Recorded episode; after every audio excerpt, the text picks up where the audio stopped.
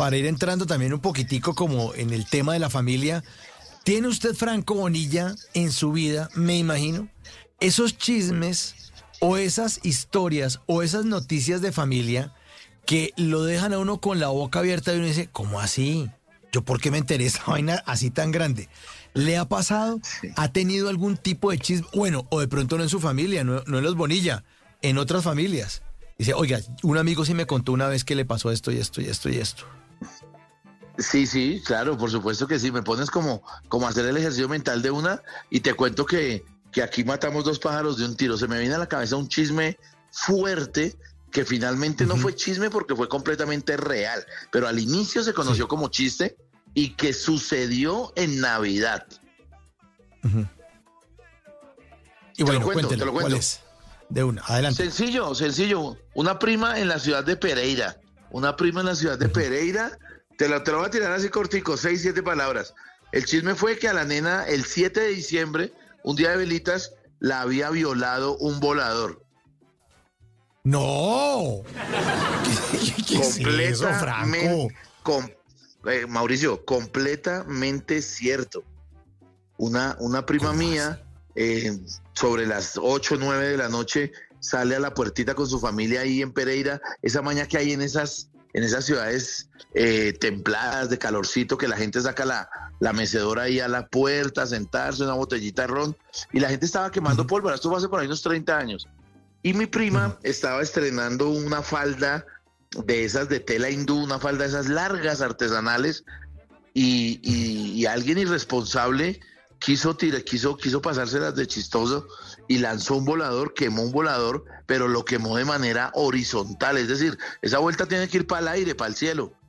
La, la belleza esta lo que hizo fue tirarlo como para asustar a la gente y lo tiró por la cuadra horizontalmente a la altura del andén, pues. Y el volador accidentalmente busca los tobillos de, la prima mía, se le mete por la falda y casi la mata, la violó. no le puedo pues, ¿Qué tal esa historia, Franco? ¿Ah? Sí, sí, yo sé que es un poco, yo sé que es un poco sordida como además tirarla así, pero eso fue cuento en la familia, ahí mismo se regó que a Magnolia, que a Magnolia la, que está en la clínica, que porque la, la vio, la violó un volador, tal, y pues Pereirana ella, uno decía, ¿será que se habrá sido un volador? Ahora sí otro por ahí. Oiga, ¿qué tal esas historias? No, todos tenemos, todos tenemos en nuestras familias historias. ¿Y es que usted fue el último en enterarse de esa historia o qué? ¿De ese chisme familiar? ¿No se lo han contado, Franco?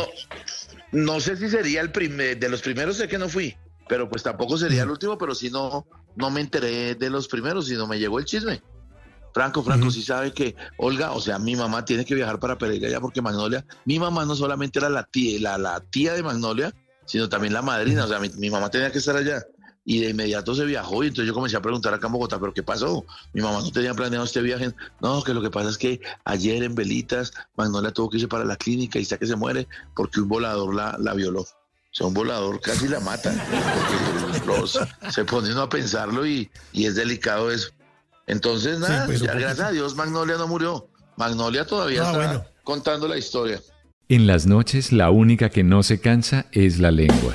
Por eso, de lunes a jueves a las 10 de la noche empieza Bla Bla Blue con invitados de lujo. Los saluda Guillermo Novelis de la Mosca. Les habla Alexander Ospina, Te Amo Hijo TV. Los saluda Maru Yamayusa. La Josefa Chivatay. ¡Ay, papá! Saluda Eddie Herrera. Tema es lo que hay. Claro, puro Bla Bla Blue. Muévanse pa Bla Bla Blue prácticamente. Con buena música, con historias que merecen ser contadas, con expertos en esos temas que desde nuestra casa tanto nos inquietan y con las llamadas de los oyentes que quieran hacer parte de este espacio de conversaciones para gente despierta. Bla bla blue. De 10 de la noche a 1 de la mañana. Bla bla blue. Porque ahora te escuchamos en la radio.